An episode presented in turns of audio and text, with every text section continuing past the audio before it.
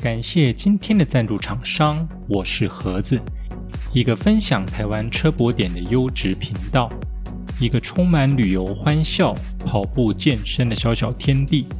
喜欢环岛车速、以车为家的朋友们，喜欢参加路跑、游山玩水的跑友们，还不知道吃饭要配什么吗？赶快打开 YouTube，搜寻“我是盒子”，一起尝鲜吧！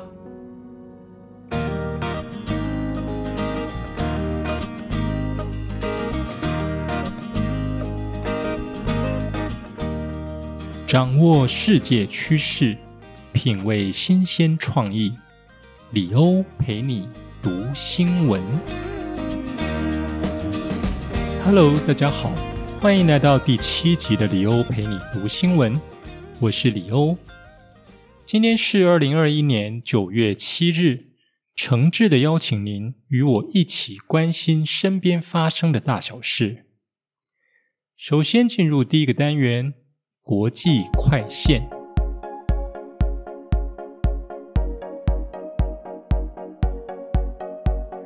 第一则新闻：英国青少年可越过父母决定是否接种疫苗。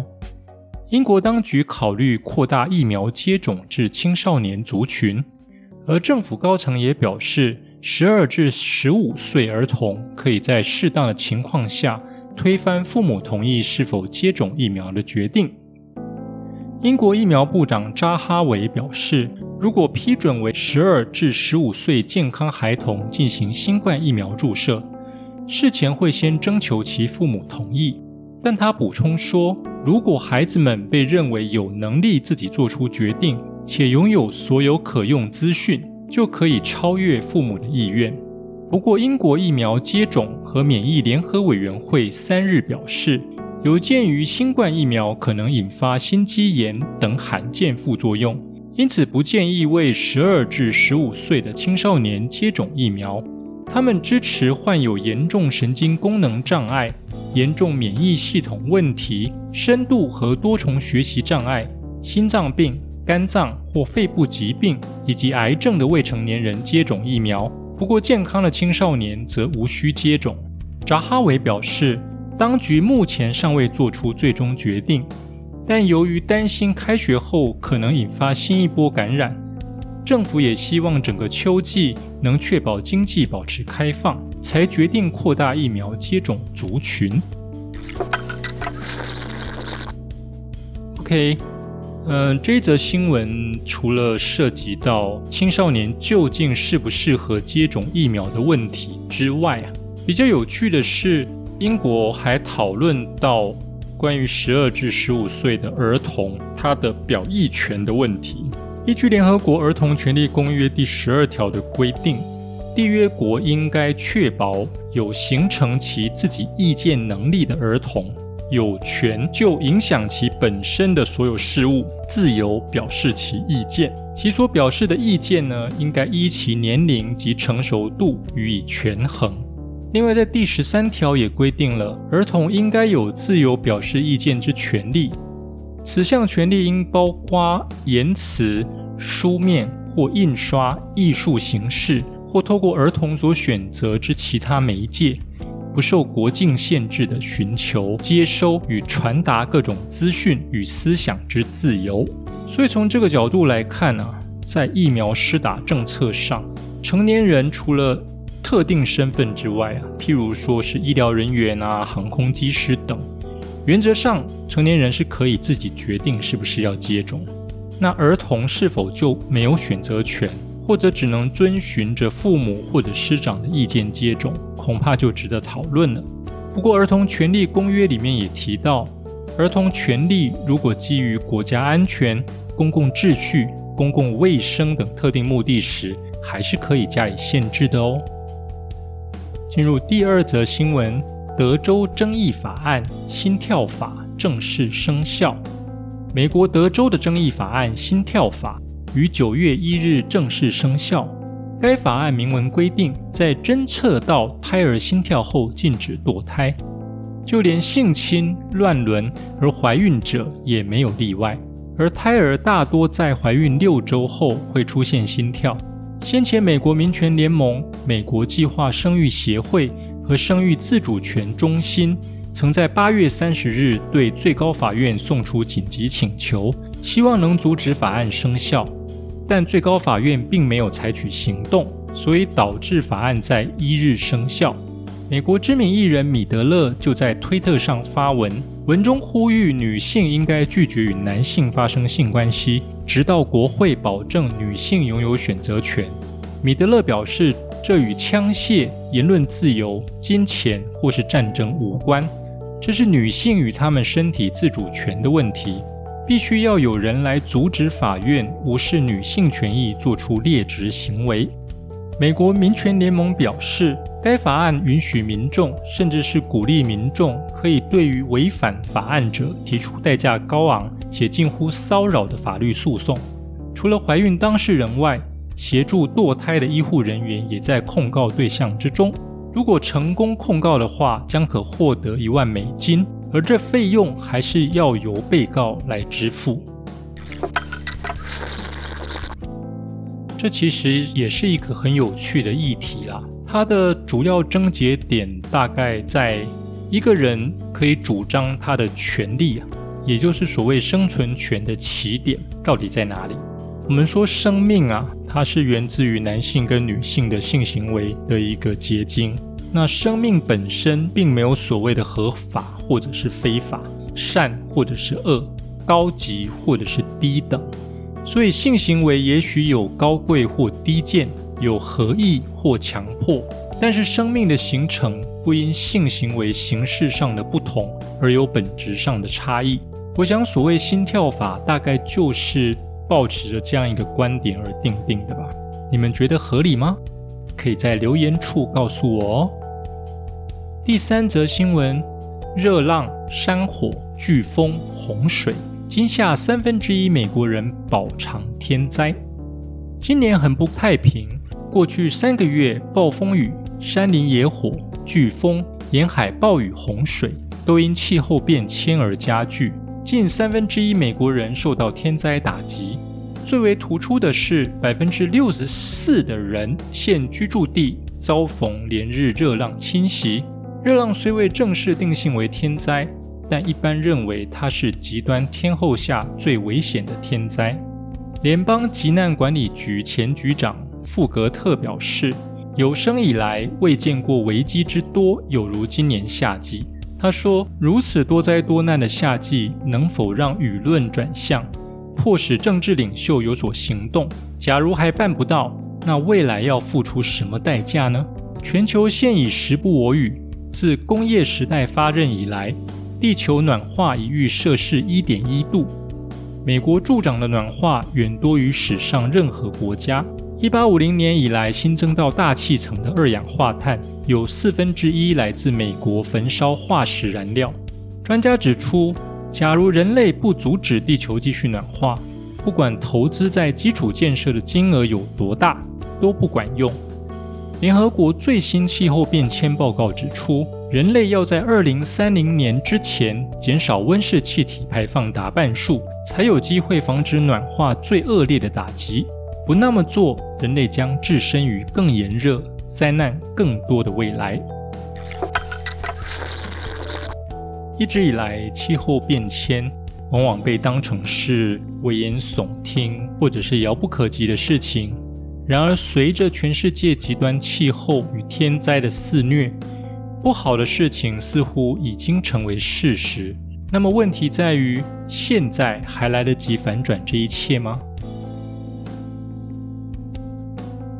接着进入下一个单元，熟悉的本土味。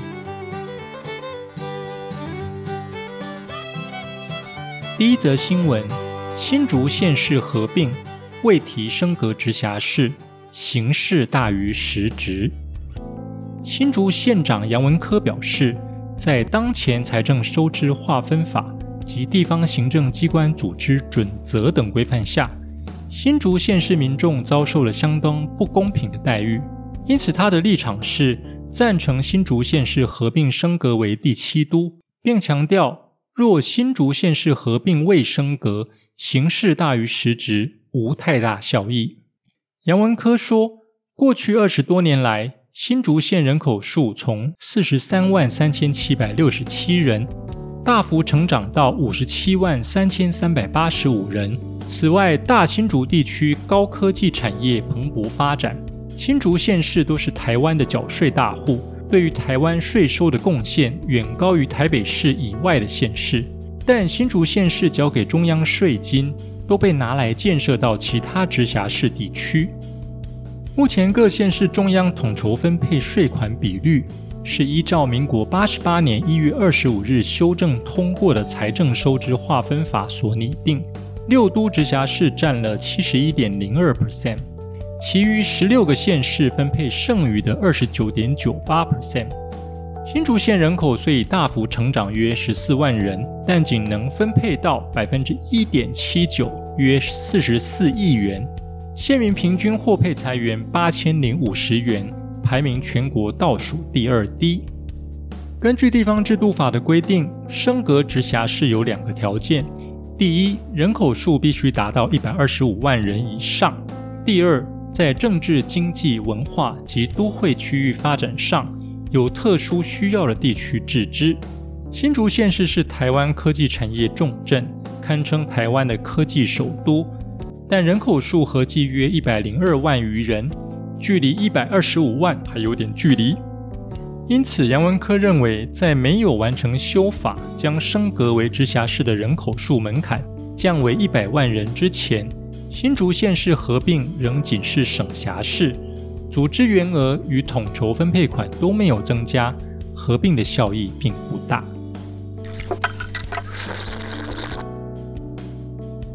台湾其实不大了，实际上去看，目前几个直辖市，像是新北市。还有过去合并升格的台中市，现时合并的高雄市，其实境内就存在不小的城乡差距。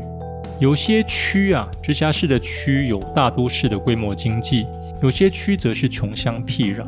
所以说，如果只是为了争取员额和预算，就把几个县市合并为一个直辖市，那么直辖市内部的城乡差距。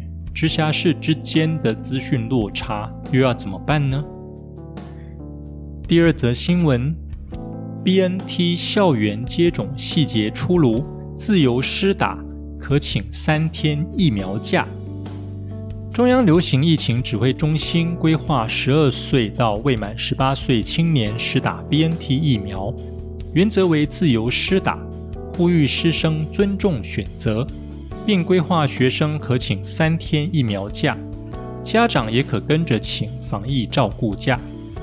教育部长潘文忠表示，针对青少年接种 BNT，因其尚未成年，经研讨设下相关原则，包含需由家长跟青少年共同评估，并依照自由意愿施打，并非每个人都能接受疫苗。呼吁尊重彼此决定，也盼亲子间充分了解疫苗资讯，再填写意愿书。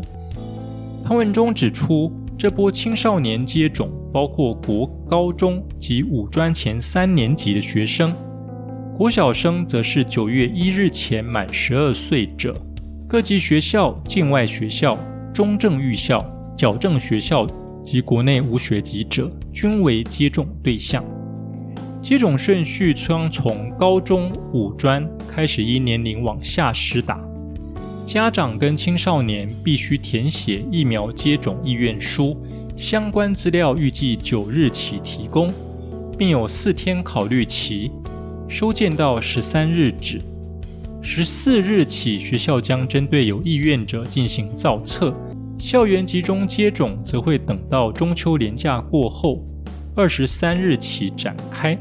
潘文中强调，青少年接种 BNT 流程以校园集中接种为大宗。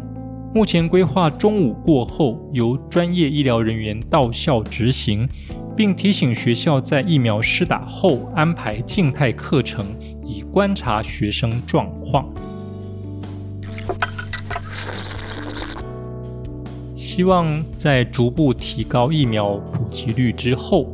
各行各业的生活也能够慢慢的回归正常。所有防疫工作的朋友们，你们辛苦了。第三则新闻：新竹光临艺术节科技未来灯区十日三座公园开展。二零二一新竹光临艺术节科技未来灯区将于九月十日至十月十六日在新竹公园、中央公园及三明公园登场。